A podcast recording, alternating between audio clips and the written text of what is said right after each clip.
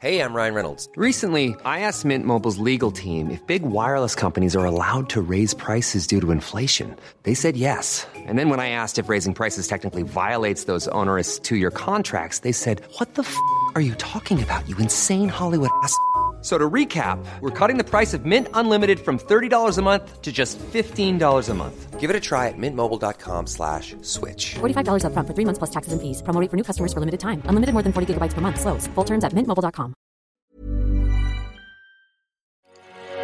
Génération Podcast. Génération Podcast. Génération Podcast. Génération. Podcast. Génération. Génération Podcast.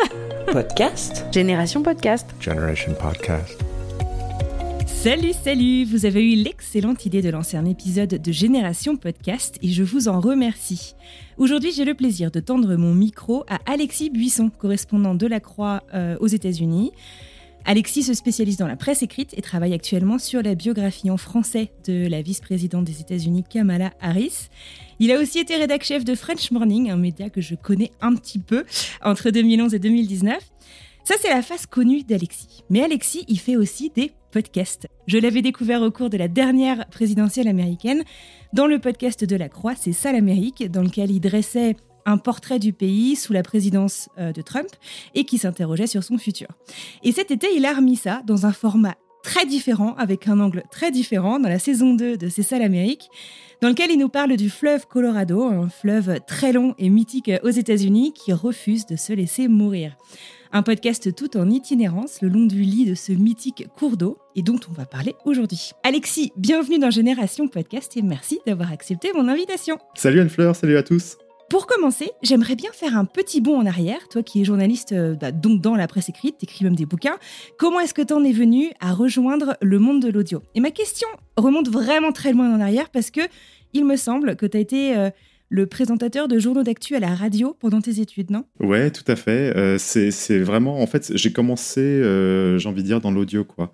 Euh, ma première vraie expérience dans le journalisme, journalisme, je voulais le faire depuis, depuis l'enfance. C'est vraiment un, métier passion que, que j'ai depuis, depuis l'adolescence même.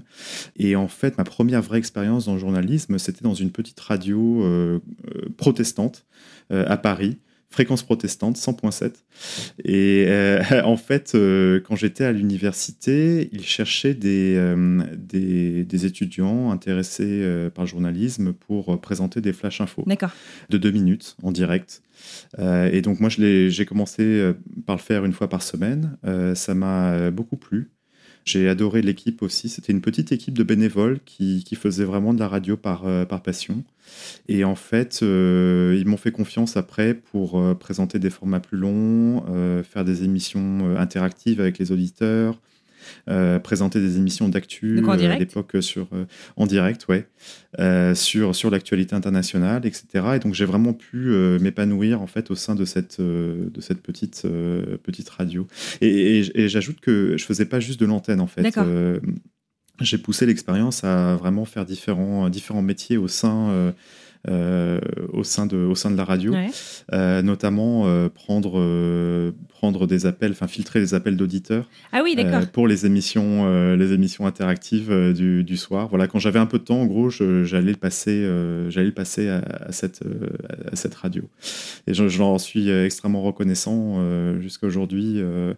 Euh, c'est vraiment, enfin les, les quelques années que j'ai passées là-bas, ça reste des souvenirs euh, très euh, très forts. Ah, trop bien. T'es resté quoi, trois ans? Euh, ouais, quelque chose comme trois ans en fait, parce que j'étais euh, pendant deux ans sur place en fait euh, à Paris et, et j'ai fait des émissions pour eux depuis Boston où je suis où j'ai fait une partie de mes études voilà. Donc j'ai continué à leur envoyer des sons depuis depuis depuis Boston. Super intéressant. Du coup, tu as quitté la radio en 2007 lorsque tu es arrivé euh, aux États-Unis, mais c'est finalement seulement 13 ans plus tard, en 2020, que tu te lances dans C'est ça l'Amérique, en tout cas pour la saison 1. Qu'est-ce qui a fait en fait que. Enfin, est-ce que ça a été euh, euh, ta rédac qui t'a dit Alexis, il faut qu'on lance un truc Ou est-ce que c'est toi qui t'es dit attends, il y a des trucs qu'on peut passer, qu'on passe pas euh, à l'écrit? Enfin, Quel a été euh, le déclencheur finalement et la démarche dans ton lancement dans le podcast cette fois-ci? Bah, en fait, quand, quand je suis arrivé aux États-Unis, j'ai continué à faire de la radio, mais pour de la, des, des radios régionales suisses, Ah oui. pour, pour l'essentiel. J'ai aussi travaillé pour le service francophone de Deutsche Welle, qui est la radio allemande. Mais en fait, après, après être arrivé ici et après avoir fait un peu voilà, ces, ces expériences de radio, pendant peut-être ma première, enfin les deux premières années, effectivement, je me suis vraiment focalisé sur, sur la presse écrite. Et j'ai cherché à, développer mes, relations avec les journaux, les magazines, français ou francophones. Et, mais j'ai quand même gardé dans, dans, un coin de ma tête l'idée de faire de, de l'audio. Je trouve qu'il y, y, y a, plein d'histoires qui euh, histoire dans le sens euh, anglais de stories, euh, qui, qui, se racontent mieux en, audio en fait, et qui, qui capte plus l'attention peut-être que, que si la même personne était, faisait l'objet d'un article écrit. donc, donc en fait, j'ai toujours eu dans un coin de ma tête l'idée de, de, faire, de faire de l'audio. Voilà, moi je suis aux États-Unis depuis, depuis 2007 maintenant. toute cette période a correspondu avec, avec vraiment le, le développement euh, des podcasts ici. Euh, l'adoption de masse. extrêmement riche. Ouais, l'adoption de masse. Euh, des lancements de concepts, voilà, c'est toute la période Serial et, d'autres podcasts qui, qui ont vraiment été, été des pionniers et marquants. Et en fait, quand, quand l'élection présidentielle de 2020 est arrivée, je me suis dit que c'était l'occasion euh, de, proposer un podcast à, La Croix. Alors j'ai eu de la chance parce que ça correspondait aussi à un moment où La Croix euh, faisait le pari du podcast, euh, avait décidé d'investir des moyens dans la réalisation de podcasts. Euh, euh, et, donc, en fait, il y a eu une, rencontre d'intérêt entre, entre moi d'une part et, la, rédaction euh, à Paris, qui avait déjà commencé à développer des podcasts sur son site. mais là, c'était l'occasion, effectivement, de, raconter une campagne présidentielle en prenant de la distance, comme, comme le fait la Croix, en donnant la parole à des à des experts euh, des États-Unis euh, à travers donc un, format où finalement le ouais voilà qui permettait de raconter raconter cet événement d'actualité de, manière différente quoi. Donc la première saison était assez classique, j'ai envie de dire. Hein. C'était différents, différents épisodes avec un, expert que j'interviewais, un expert francophone ou anglophone. Et, le tout était euh, mélangé à des sons que j'avais recueillis moi-même sur le terrain, euh, d'interviews euh, que j'avais faites ou des gens que j'avais rencontrés. voilà.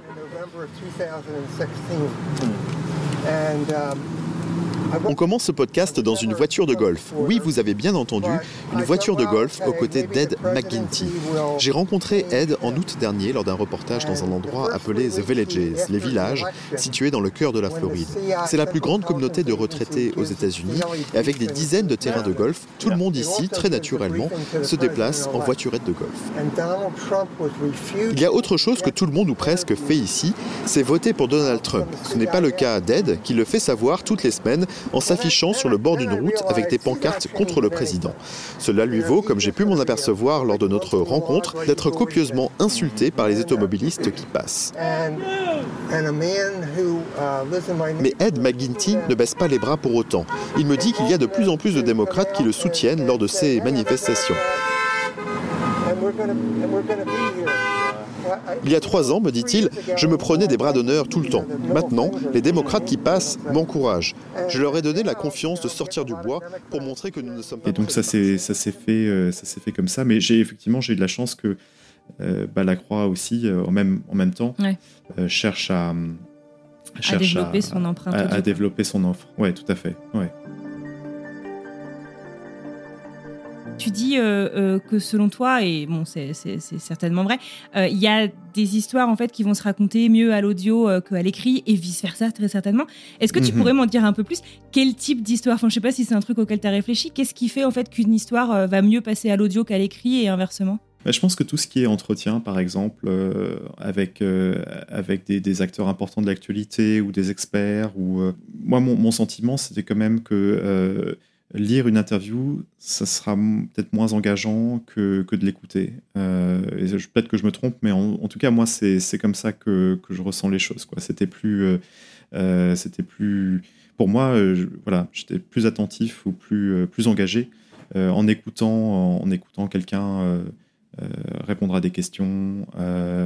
et aussi, véritablement, je pense que c'est il y a des avantages pour le lecteur ou l'auditeur, ou, mais aussi pour le journaliste. Mhm. Il y, a, il y a énormément de d'avantages finalement à se lancer dans du, dans du podcast. quoi. Comment ça? Euh, je, je trouve que euh, moi, moi, je suis plutôt quelqu'un de timide. Euh, J'ai toujours été timide. Euh, et, et en fait, euh, pour moi, le podcast, c'est une manière de d'engager euh, l'auditeur, euh, de raconter des stories différemment, Mhm. mais aussi de de rester un peu un peu caché finalement pour euh, pour le journaliste D'accord. euh, pas montrer mon, mon visage. Les gens entendent ma voix, donc euh, ça peut-être que ça stimule leur imagination. Ils se demandent qui, peut-être qui je suis, etc. Ils entendent des sons d'ambiance aussi, ça aussi, ça titille l'imagination. euh, et, et- et je trouve en fait, euh, voilà, il y a à la fois des avantages pour, pour la personne qui écoute, mais aussi Ouais. pour la personne qui, qui réalise le podcast, surtout quand, euh, quand la personne est un peu, un peu timide euh, comme, comme moi. Ça me fait penser euh, à quelque chose qu'on observe beaucoup. En fait, tu dis que tu es timide et que tu restes derrière- le micro, mais le podcast, le média podcast est aussi vachement plus incarné finalement que Hmm. le média écrit. Est-ce que du coup, ça a été un exercice un peu plus difficile pour toi Ouais, euh, non, mais tu as raison, c'est vrai qu'il y y, y a un peu un paradoxe. En, en même temps, euh, moi, je me suis toujours euh, je me suis senti plus, plus à l'aise, quoi, euh, d'une certaine manière, dans, dans l'exercice. Euh, euh, je trouve que c'est un, juste milieu entre, effectivement, créer, euh, engager, le, engager le lecteur, euh, l'emmener quelque part, euh, faire un, un- bout de voyage avec lui, mais en même temps, euh, voilà, euh, et, en même temps, euh, euh, de ne pas être euh, trop, trop présent euh, pour le narrateur en fait. Euh, moi j'ai, euh, c'est aussi, c'est aussi l'objectif de la Croix avec cette deuxième saison du, du podcast euh, C'est ça l'Amérique, hein, consacré au fleuve Colorado. L'idée c'était vraiment euh, que les auditeurs partent en voyage euh, avec moi quoi. Euh, et, en fait, euh, voilà, moi j'étais euh, en quelque sorte au, au service euh, du, euh, de l'auditeur. Euh, j'étais pas dans une démarche où d'enseignement. j'étais dans d'enseignement ou, ou même d'a- d'affirmation de moi quoi. J'étais vraiment là pour voilà pour, pour faire un voyage avec eux le long de, de, de ce fleuve américain Eh ben justement, revenons-en à cette série qui m'a tenu en haleine toute l'été. Ta série sur le Très fleuve bien. Colorado en huit épisodes, hein, ça C'était un par semaine euh, en juillet-août. Est-ce que donc euh, tu peux expliquer peut-être pour commencer aux auditeurs et auditrices de Génération Podcast de quoi il s'agit? Alors l'idée est venue en fait moi donc moi j'habite à New York hein, comme comme tu l'as dit euh, et je donc je suis loin du fleuve Colorado euh, qui est à l'autre bout du pays et en fait, moi, j'avais pas de relation très intime avec le fleuve. Euh, je l'avais survolé, comme je le dis dans le podcast, je l'avais survolé quelques fois en, avion, une fois en hélicoptère, en allant à Las Vegas ou dans l'ouest euh, du pays. Et, euh, en fait, l'an dernier, comme, beaucoup de, comme, beaucoup de journalistes, en fait, j'ai vu que le gouvernement fédéral américain avait déclaré un- une situation de pénurie euh, pour, le, pour le bassin inférieur du fleuve, qui correspond donc en gros aux États de l'Arizona, euh, euh, la, Californie et du Nevada. Moi, les repères que j'ai, c'est que c'est qu'en fait, quand je viens ici et que je vois la différence entre le sable, la- la- la pierre, le sable d'ici et de là-bas, je sais que l'eau en fait montait plus haut. C'est-à-dire que là, par exemple, on a du sable, euh, sable blanc, tout ça. L'eau montait jusque là, à peu près, il y a deux ans. Maintenant, euh, ça, c'est cette végétation, euh, c'est un peu comme de la, mauvaise herbe ici. Là, ça pousse, pousse sans aucun souci. Et l'eau, en fait, voilà, elle montait au moins déjà jusque là-bas. Et c'est là où on voit que tout, a, voilà, tout est parti. Alors cette partie a plus d'endroits qu'à d'autres. Mais, Ouais, parce que là, par exemple, là, on marche vraiment sur du sable, quoi. Euh, ça, Là, on n'est est pas sur du tout sable, sur ouais, le ouais, caillou ouais, comme, sur euh, du sable, et un sable un peu, euh, comme on le voit dans Wetland Park, c'est un sable un peu, euh, je sais pas si, est-ce qu'il est salé, je pense pas, mais c'est voilà, c'est un truc un peu particulier, brûlé par le, par le soleil et tout ça. Et voilà, déjà avant, ça montait au moins jusque là, à certains endroits. Tout ça, avant, tout ça, là, ici, il y avait de l'eau. Voilà, là, il y avait de l'eau, et on voit d'ailleurs qu'à certains endroits, euh, tout est, voilà, les algues sont dégueulasses, c'est, euh, c'est, en train de, comment dire, c'est en train de pourrir avec le soleil. Et là, comme il commence en plus à faire de plus en plus chaud, euh, on va, on, On- va se on retrouver. sent. euh, On et sent on le sent, on ouais. sent. C'est une odeur qui a, il y a deux ans, deux ans, deux ans et demi, trois ans, on sentait pas cette odeur de, de- un peu de putréfaction, d'algues, d'algues en train de pourrir. Quoi. Et, on voit bien, là, voilà, aujourd'hui, là, avant, il y avait de l'eau ici. Ça, c'est jusque-là, au moins, jusque-là, il y avait de l'eau. Et en fait, ça m'a interpellé. Le fleuve Colorado est un fleuve qui, coule depuis des millénaires dans le sud-ouest américain, qui est une région qui est critique pour l'agriculture de tout le pays, qui est une région en plus qui est en plein, boom économique et démographique. Il y a énormément de personnes qui vont s'installer euh, euh, dans le, dans le sud-ouest, euh, notamment pendant la, pendant la pandémie, mais ça, c'était bien avant. Et en fait, je, voilà, ça m'a tout de suite, tout de suite intéressé. j'ai, voulu explorer ce que ça signifiait en fait, la disparition, ce que signifiait la disparition d'un fleuve. Et c'est une idée un peu absurde. C'était une idée un peu absurde pour moi. Je, j'avais du mal à imaginer qu'un fleuve aussi grand, aussi puissant, hein, euh, on, on, le surnomme le Mighty Colorado, euh, puisse euh, disparaître. Il prend sa source où, le Colorado? Dans, la, chaîne des Rocheuses, dans, les, dans le Colorado. Ça, commence sur le, flanc ouest des, des, Rocheuses, en fait, et il descend jusqu'au Mexique. Il traverse plusieurs États sur son, chemin. Et donc, voilà, j'ai voulu explorer, explorer bah, qu'est-ce qui se passe tout simplement quand un fleuve disparaît. Euh, et qu'autant de personnes euh, ou euh, d'animaux ou de végétaux dépendent de ce fleuve. Et, j'ai voulu le faire de manière constructive ou positive. Je voulais pas raconter l'histoire d'un fleuve qui disparaissait ou qui est en train de mourir. Je voulais raconter l'histoire d'un bah, d'un fleuve qui refuse de mourir parce que les gens qui sont, qui sont à son, autour de lui et qui sont à son chevet refusent de, de le voir mourir. Quoi. Donc chaque épisode euh, explore une réalité différente. C'était vraiment un road trip euh, le long euh, de ce bassin inférieur qui est le plus affecté par la, par la sécheresse. Et donc avec, avec les auditeurs, bah, on est allé dans une réserve amérindienne par exemple, dans, des, dans des villes... en plein boom, comme Las Vegas, qui dépendent de, de, l'eau. Je pense que c'est un épisode qui, qui m'a beaucoup plu d'ailleurs, Las Vegas. Ouais il m'a vachement surprise en fait, tu vois. Euh, c'est vrai que Las Vegas, on, la connaît comme étant la ville de tous les excès, et hein, finalement, ce qui été mis en place pour justement préserver l'eau. Euh, Mais en poursuivant mon enquête sur le fleuve Colorado, j'ai découvert une facette moins connue de Las Vegas, celle d'une municipalité qui fait tout pour économiser son eau. Comment? En s'attaquant paradoxalement à l'un des symboles de l'esthétique et de l'opulence, ses pelouses. Hey Cameron, hey. This is Cameron. Cameron, this is Alex. Hey, nice to meet you. thank you for, thank you for. 7 heures du matin, j'ai rendez-vous en banlieue de Las Vegas. Je rencontre Cameron Donnarumma. Rien à voir avec le gardien du Paris Saint-Germain, Gianluigi Donnarumma. Il a à peine 30 ans et travaille depuis quelques années pour la police de l'eau de Las Vegas. Son boulot, c'est de faire des rondes dans les quartiers de la ville et de sa banlieue à la recherche de la moindre goutte d'eau gaspillée. Il le fait dans une voiture équipée de gyrophares sur laquelle il est écrit en gros Water Patrol Protect and Conserve, patrouille de l'eau, protéger et conserver. Et oui, il lui arrive aussi de les allumer, ces gyrophares, pour rappeler qu'il n'est pas là pour rigoler. Cameron Donnarumma. J'aime faire ce travail parce que j'aime vivre dans cet endroit. J'ai vécu ici pendant environ 20 ans, donc la majeure partie de ma vie. De toute évidence, la situation de l'eau devient grave.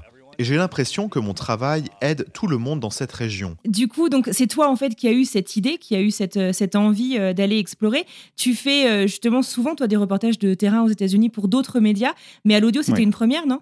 Ouais, c'était une première de, faire, de faire un reportage aussi long. J'ai passé deux semaines euh, le long du fleuve et un peu autour de ses affluents, donc un peu, euh, un peu plus à l'intérieur, enfin un peu plus loin du, donc, du, fleuve principal.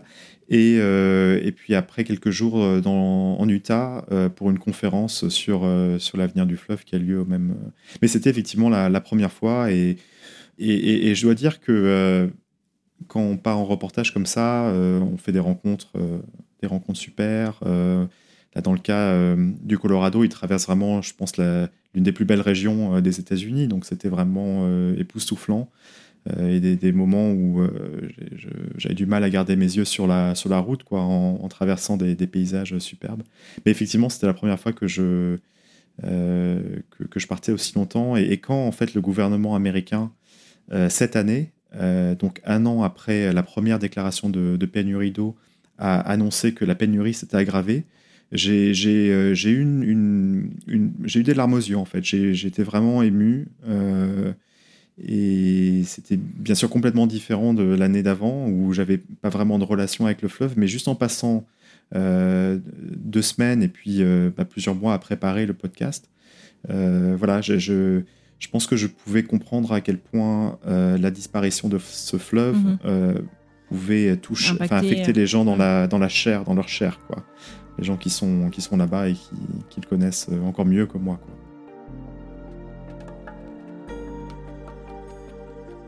Tu parles justement de ta préparation euh, plusieurs euh, mois. Euh, on a l'impression aussi qu'il y a des gens que tu as rencontrés au fur et à mesure de ton voyage. Quelle est finalement la part de, de préparation Est-ce que c'était les thèmes Est-ce que c'était trouver les gens Est-ce que c'était trouver les organisations, les histoires? Enfin, Comment est-ce que tu t'es organisé finalement en amont?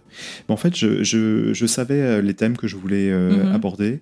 Euh, ce qui était difficile, c'est d'identifier les, les, endroits et, et, surtout de faire en sorte que les gens que je voulais rencontrer soient disponibles quand je passais dans les, quand je faisais escale dans les endroits où je voulais, euh, où je voulais aller. Quoi. Donc ça, ça, c'était un peu un, défi.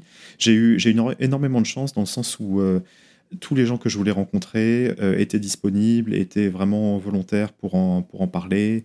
et, donc ça, j'ai eu beaucoup de chance là-dessus. J'ai pu rencontrer à peu près toutes les personnes à, qui, à qui j'ai voulu, voulu parler. mais à, après, au-delà de ce noyau dur de gens que je voulais rencontrer, il y avait, euh, voilà, j'ai fait d'autres rencontres sur place. Euh, euh, c'est comme tout reportage, en fait, on part avec une base.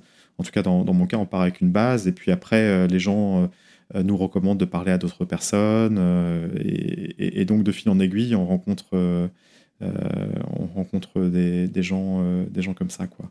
Est-ce qu'il y a justement je sais pas, des thèmes que tu n'avais pas du tout prévu finalement euh, d'aborder en amont, euh, une fois sur place, tu te dis c'est absolument euh, nécessaire? J'ai eu quelques, quelques endroits où j'aurais aimé aller et finalement j'ai pas, pu, j'ai pas pu y aller faute de temps. J'aurais aimé passer plus de temps au Mexique, qui est le dernier épisode de la série, où il y a énormément d'associations qui essayent de, euh, de, reconnecter euh, le fleuve à, euh, à, la mer de Cortés, donc au golfe de Californie, puisque contrairement à ce qu'on voit sur les, sur les, les, cartes ou les, les plans, le mm. fleuve ne, ne, coule plus jusqu'à la, la, mer aujourd'hui.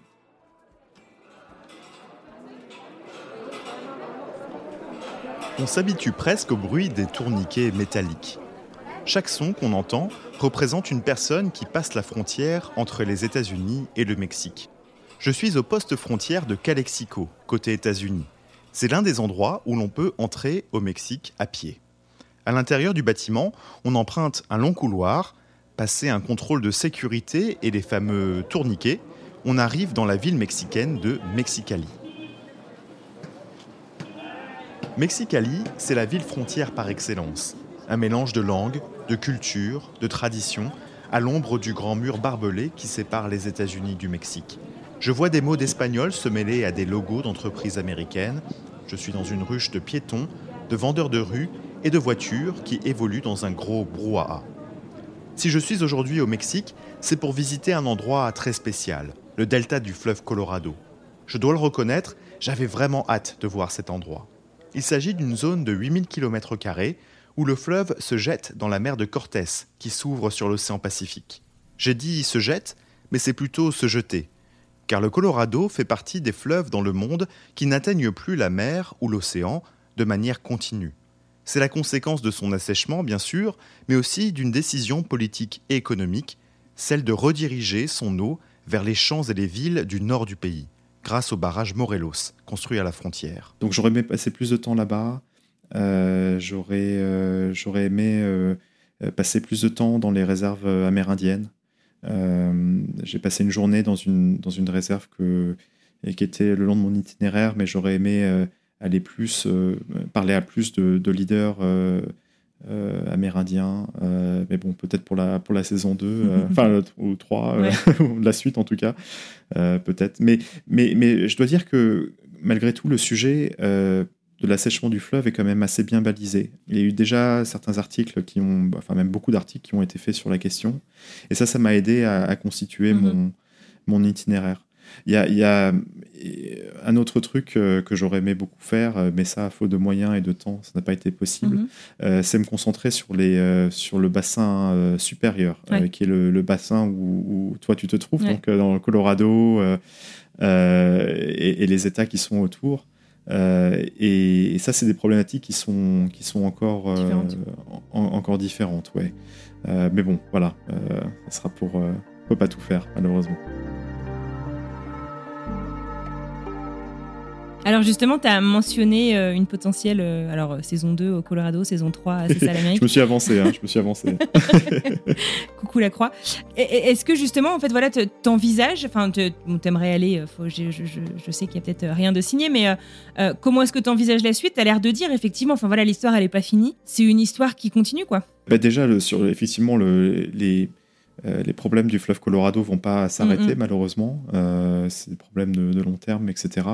Euh, après, pour une potentielle saison suivante, il n'y a encore rien de, rien de fait, donc je ne vais pas m'avancer, mais il y a, mais il y a, y a- il y a- bien, bien sûr la thématique environnementale m'intéresse, la, la question des- de l'avenir des fleuves, de l'eau, euh, qui est un, un- un grand problème, une grande question euh, aux États-Unis m'intéresse. Mhm. Il y a aussi d'autres euh, sujets qui, euh, qui sont liés à l'environnement, mais, euh, mais qui sont différents aussi, qui, qui moi m'intéressent. Je pense qu'il y a, il y a énormément à faire autour de l'avenir de la démocratie américaine, par exemple, et Ouais. la, la question de l'accès au droit de vote, de l'éducation civique, Mm. de euh, l'accès à l'éducation tout court. euh, euh, les, les médias, euh, enfin Mm. bref, il y a énormément de, de sujets qui, qui méritent d'être Mhm. explorés. Et donc ça, ça peut être, ça peut être, voilà, peut-être l'objet d'une, de la saison suivante. euh, ou peut-être qu'on continuera sur le Colorado, je sais pas, on va voir, on va, on va en parler. Enfin, tu disais que il y a eu beaucoup de littérature euh, qui a été euh, écrite sur euh, l'évolution de la situation du fleuve Colorado, que ça a pu t'aider justement un peu à cadrer ton sujet aussi.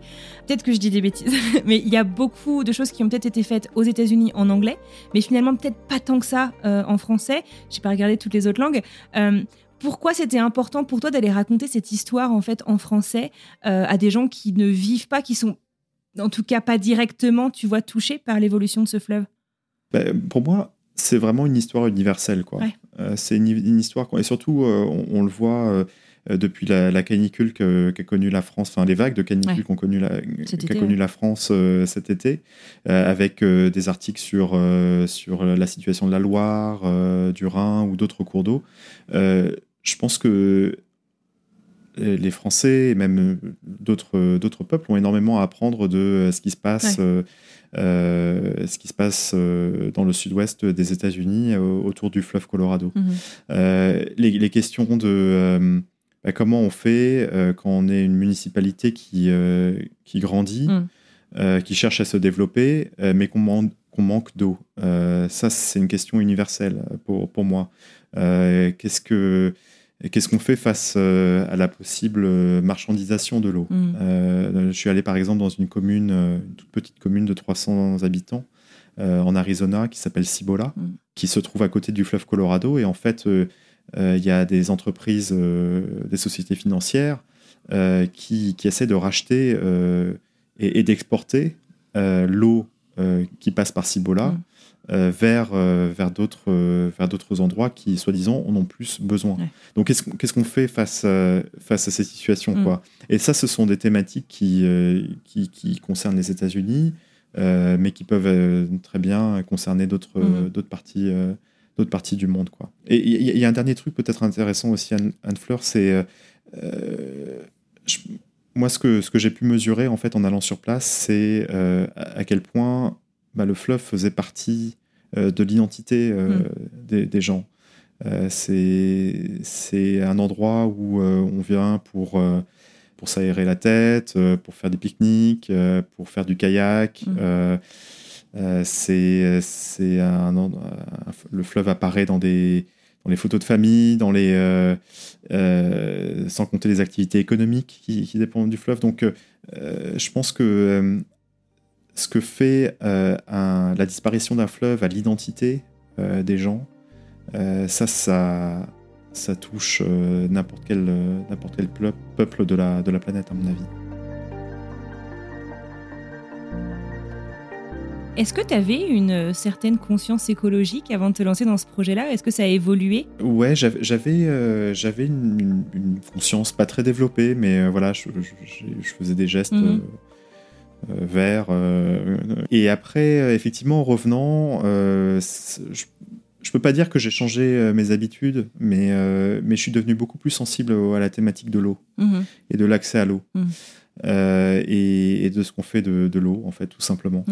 Il y, a, y, a, un sujet intéressant en ce moment aux États-Unis, c'est la modernisation des infrastructures de, de l'eau. Mhm. Et on le voit que dans certaines villes américaines, ça, la vétusté de ces, de ces infrastructures pose problème. Euh, et, euh, Actuellement, dans le centre des États-Unis, il y a plein de gens qui n'ont plus d'eau même. Tout à fait, ouais, à Jackson, Mississippi, euh, voilà, y a, ils ont plus d'eau pendant, pendant plusieurs semaines. Maintenant, l'eau courante est revenue, mais elle n'est pas encore potable. Et, et, donc, en fait, je je peux pas dire que ça a vraiment changé ma conscience écologique, que ça l'a renforcée. Ou... Mais par contre, ça m'a donné envie, en tant que journaliste, euh, de d'écrire plus sur, euh, sur la question de, de l'eau et de, de l'adéquation de nos infrastructures, en tout cas mm. aux, États-Unis, quoi, où, l'accès à l'eau potable ne, ne, va pas de, de soi. Et ça, c'est quelque chose que euh, on a peut-être du mal à comprendre qu'on n'habite pas, qu'on n'habite pas ici, quoi. Mm. qu'on voit les États-Unis comme un pays puissant, comme une grande puissance économique, mais en même temps il y a une capitale d'un État euh, comme le Mississippi, hein, euh, la ville de Jackson, qui, euh, qui n'a pas d'eau potable. C'est ça, on dirait de la boue quand les gens tournent Exactement. ça à la télé. C'est, c'est flippant de se dire qu'on vit dans le même pays, en fait. Enfin, tu te dis, bon, c'est. Exactement. C'est, c'est ahurissant. Quelles sont les retombées du coup de ton podcast, donc cette saison 2 sur le fleuve Colorado? Est-ce que, donc tu disais, tu, tu, tu t'espères proposer euh, des outils, peut-être indirectement, euh, pour euh, pour pouvoir voilà adapter finalement dans la vie de francophones ou francophiles qui écouteraient le podcast, que ce soit au niveau de, de communautés de communes, de municipalités, au niveau individuel. je ne veux pas mettre de mots dans ta bouche, c'est pourtant ce que je suis en train de faire, donc je me tais, je te laisse répondre. ouais, écoute, non, j'ai eu de très bons retours. le, le, le, sujet est, était moins moins fédérateur, je pense, que, euh, que la première saison qui portait sur l'élection présidentielle. Il y avait un, il y avait un intérêt sur euh, dans quelle direction les États-Unis mhm. allaient aller. Le, voilà, euh, mais, mais, mais tout, les retours que j'ai eus étaient, étaient, vraiment très bons. Il y a beaucoup de gens qui m'ont qui m'ont dit que qu'ils avaient découvert ce fleuve à cette occasion, qu'ils le voyaient d'une manière différente. Euh, j'ai eu beaucoup de retours sur. Euh, tu parlais de l'épisode sur Las Vegas. Mhm. Euh, ça, c'est peut-être celui qui a fait le plus réagir ah parce que dans l'épisode, on parle de, toutes les stratégies que la ville a mises en place pour économiser l'eau. un peu contrainte et forcée, mais en fait, Vegas a été une pionnière dans la conservation de, l'eau. Donc, ça, c'est assez intéressant. Et puis, beaucoup de réactions sur l'avant-dernier épisode sur les Amérindiens mm. et les injustices dont sont victimes les, tribus amérindiennes euh, en, essayant de, bah, d'avoir simplement leur mot à dire mhm. euh, sur l'avenir du fleuve. Avec la montée en puissance du thème de la justice raciale et environnementale ces dernières années, les défis que rencontrent les peuples indigènes ont pris une dimension nouvelle. Le Covid a accéléré cette prise de conscience. La probabilité d'être équipé en plomberie est 19 fois inférieure chez les foyers amérindiens que chez les blancs. Concrètement, cela signifie qu'ils n'ont pas accès à l'eau chaude ou froide ou qu'ils n'ont pas de douche ou de toilette au sein de leur domicile. À cause de ce manque d'équipement de base, certaines tribus ont enregistré des taux d'infection au Covid plus élevés que la ville de New York, pourtant l'un des foyers de la pandémie. Toutes les tribus ne sont pas logées à la même enseigne. Certaines ont la chance de pouvoir tirer des revenus de leur eau. Le niveau de développement de leur infrastructure n'est pas le même non plus. Leurs besoins sont plus ou moins importants, que ce soit pour leur agriculture ou pour soutenir la croissance de leur population. En tout cas, la reconnaissance de leur droit d'eau leur donnerait la liberté de déterminer comment elles veulent utiliser cette eau, y compris la louer pour générer des revenus. Donc, voilà, je pense que c'est un sujet qui a souvent été, euh, et peut-être en France, hein, euh, euh, traité de manière superficielle. effectivement, on voit ces images spectaculaires de, euh, de, des réservoirs euh, d'eau le long du fleuve qui sont en train de, de baisser. c'est tout de suite, c'est effectivement, c'est une situation inquiétante et elle est inquiétante. hein. Il n'y a Mhm. pas de, il y a, il y a aucun doute là-dessus. Mais je pense qu'à travers ce podcast, les, les gens qui l'ont écouté ont pu avoir une, une compréhension plus fine euh, de la situation sur place, euh, de, de voir que bah, tout espoir n'est pas, n'est pas perdu, même si ça va être difficile. Euh, et, et ils ont pu, euh, en tout cas je l'espère, avoir une, une compréhension euh, intime quoi, de, de, de ce, de ce cours d'eau. En tout cas, bravo pour ce podcast Bah, merci. qui fait voyager, qui fait réfléchir, qui sensibilise et qui, ouais, qui fait découvrir aussi voilà, toute une problématique, tout un coin qu'on ne connaît pas toujours très bien. Donc, Merci à toi. Bravo Merci et merci. Alexis, est-ce que tu écoutes encore des podcasts? Oui, euh, mais pas, pas beaucoup en fait. Euh, mais euh, ouais. Les journalistes me disent tous ça. Il y en a tellement. Non, enfin, j'écoute beaucoup de post- enfin, des podcasts d'actu Ouais. Français, américain, les deux? Américains. Ouais. Ouais, J'écoute très peu finalement, ou voire pas du tout de, de podcasts français. Ouais. Et ça, c'est une erreur. C'est pas par, c'est pas par, par, c'est pas intentionnel du tout, Mhm. mais euh, voilà. C'est juste que j'ai euh, Des formations ouais, j'écoute beaucoup- professionnelles, tu parles des États-Unis, donc euh, t'écoutes les Ouais, États-Unis, non? Ouais, j'écoute euh, j'écoute The Daily, Ouais. qui est, je trouve, un podcast exceptionnel. Enfin voilà, c'est pas, c'est vraiment un très bon podcast et et dont, dont devraient s'inspirer, voilà, les, les médias, euh, médias à l'étranger. Enfin, ils le font déjà. Mm. le font, mais- ouais. Donc ça, le daily, voilà, c'est un peu le, le rituel du, du matin. Ouais. Euh, et puis après, euh, des podcasts de conversation. euh, J'aime bien Pod Save America, qui Mhm. est, la, euh, qui est la, le podcast animé par des anciens de l'administration Obama. Et qui, je trouve qu'ils ont, voilà, c'est assez orienté, hein, ils, sont, ils sont tous démocrates, etc. Mais ils ont, ils ont des, des analyses assez intéressantes de, de la situation euh, politique. Euh, il m'arrive aussi d'écouter euh, des podcasts euh, euh, de l'autre camp, euh, et je pense que c'est important aussi de, euh, pour, pour se faire une idée de ce qui se passe dans, euh, voilà, dans, dans le, le- le Trump World, Mhm. comme on dit. Euh, donc euh, les, les podcasts de Steve Bannon, euh, les, euh, euh, des podcasts euh, sur, euh, sur des thématiques précises, sur les, les armes à feu, par exemple. D'accord. Euh, et voilà, ça m'arrive plus ponctuellement, mais, mais ça m'arrive de, ça m'arrive de temps en temps. Ouais, ouais. D'accord. Euh, C'est quoi ton dernier coup de cœur euh, podcast, un, même un épisode, une histoire qui t'a vraiment marqué? J'ai j'ai réécouté un, un- un épisode de- d'une émission de radio Mhm. qui qui en podcast maintenant, euh, il n'y a pas très longtemps, euh, qui est l'émission c'est This, American Life. Ah oui. Ah bah si, euh, qui est pionnier. qui est une référence. ouais. hein. Ouais. Et en fait, c'était un épisode sur, euh, sur une femme qui, euh, qui était agent de sécurité dans les aéroports. Mhm. Euh, elle appartenait à une agence de, à une boîte de sécurité privée, etc. Elle était victime de tout un tas de discriminations. euh, ses collègues masculins ne la respectaient pas, et- etc. Et en fait, plutôt que de démissionner, elle a décidé de, de s'accrocher et de euh, devenir responsable de la formation Hmm. au sein de cette, euh, Wow. de cette boîte. Et donc, elle raconte en fait euh, son, son parcours et comment elle a décidé voilà, de, de changer la culture de, de l'entreprise de, de l'intérieur en fait. Et, et, et ça, ça, ça c'est ouais, ré- récemment, c'est peut-être le podcast qui m'a le plus. C'était pas un épisode récent, Ouais. mais je l'ai écouté récemment. Ouais. Et, et ça, j'ai beaucoup, j'ai beaucoup aimé. En même temps, This American Life, euh, ça a été lancé quoi En 2002, 2003 ou même avant? Euh, ouais, Enfin, même, je dire, même il y a avant, hein. plusieurs Ouais, centaines ouais. d'épisodes. euh. J'ai commen- j'ai- j'ai commencé à l'écouter euh, en arrivant aux États-Unis. quoi, 2007, donc, euh, ouais, ouais. Donc, Je m'écoute au montage et je me corrige. This American Life date de 1995. Donc il y a quand même de quoi piocher. absolument. Ouais, ouais, ouais. Je, je me souviens de l'un des premiers épisodes que j'ai que j'ai écouté. Euh, c'était euh, donc là, c'était en 2009. Ouais. Euh, et c'était un épisode, donc on s'était en pleine crise économique aux États-Unis. C'était un épisode sur, sur un. enfin, pour, pour repeindre un peu le. le- le- brosser un peu le portrait de la situation à l'époque, euh, à New York, il y avait euh, beaucoup de, de chantiers qui s'étaient complètement immobilisés Ah, euh, avec, euh, avec la crise économique. Donc il y avait des tours qui étaient en construction ou des tours qui, qui venaient d'être construites et qui, qui cherchaient preneurs.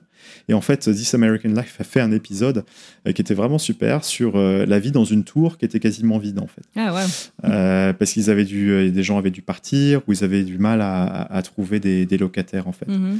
et, et, donc, et donc ça c'était ça, ça m'a vraiment, euh, vraiment intéressé au point où je m'en souviens encore, euh, encore ouais, aujourd'hui. Plus de dix ans après.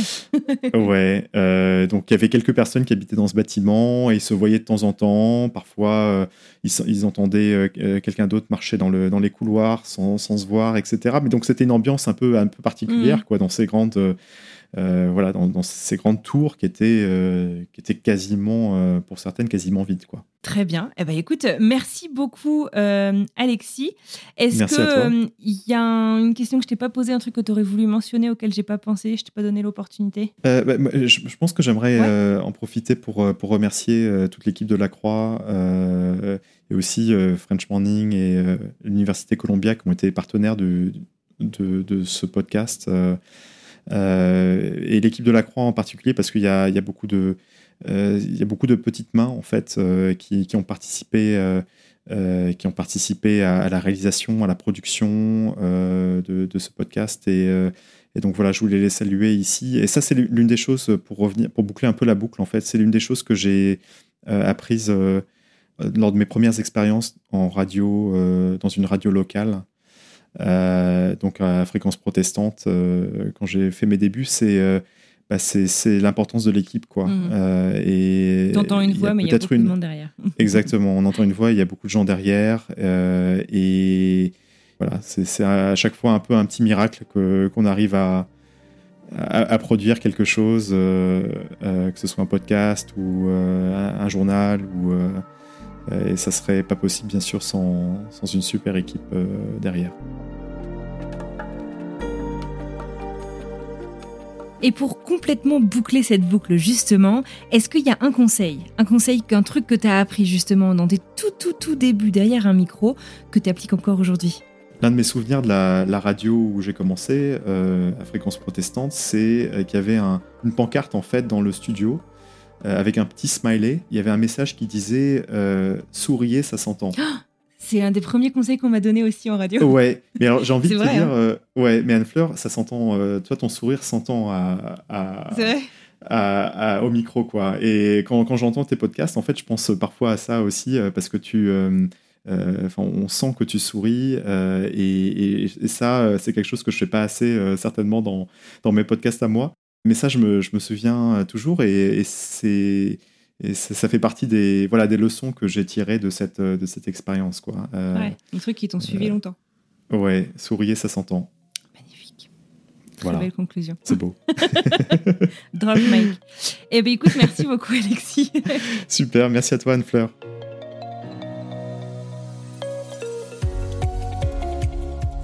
Et voilà, vous l'aurez compris, c'est terminé pour aujourd'hui. Je tiens à adresser un immense merci à Alexis Buisson pour euh, cet échange que j'ai trouvé super intéressant. Et je vous encourage très sincèrement à aller découvrir ses podcasts et plus particulièrement la saison 2 de C'est ça l'Amérique. Je vous mets le lien dans la description de cet épisode. Un grand merci aussi à vous, bien entendu, de nous avoir écoutés jusqu'au bout. Si cet épisode vous a plu, parlez-en autour de vous, partagez-le avec vos amis, vos potes, vos collègues. Ça m'aide énormément à faire connaître mon travail et c'est important quand on est indépendant. Allez, sur ce, je vous souhaite une très belle semaine et je vous retrouve dans quelques jours pour une nouvelle histoire de podcast.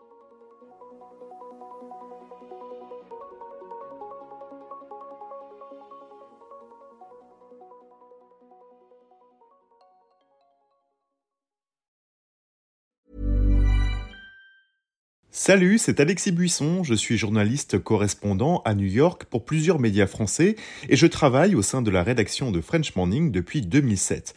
À French Morning, j'aime vous raconter des histoires qui vont vous faire parler et réfléchir. Ces derniers mois, j'ai écrit sur les difficultés que rencontrent les migrants africains francophones à New York, la redécouverte par les Américains du compositeur français oublié Joseph Bologne ou encore l'avenir du français dans les universités américaines. Si vous souhaitez mon travail ainsi que celui de mes collègues, rendez-vous sur frenchmorning.com pour vous abonner.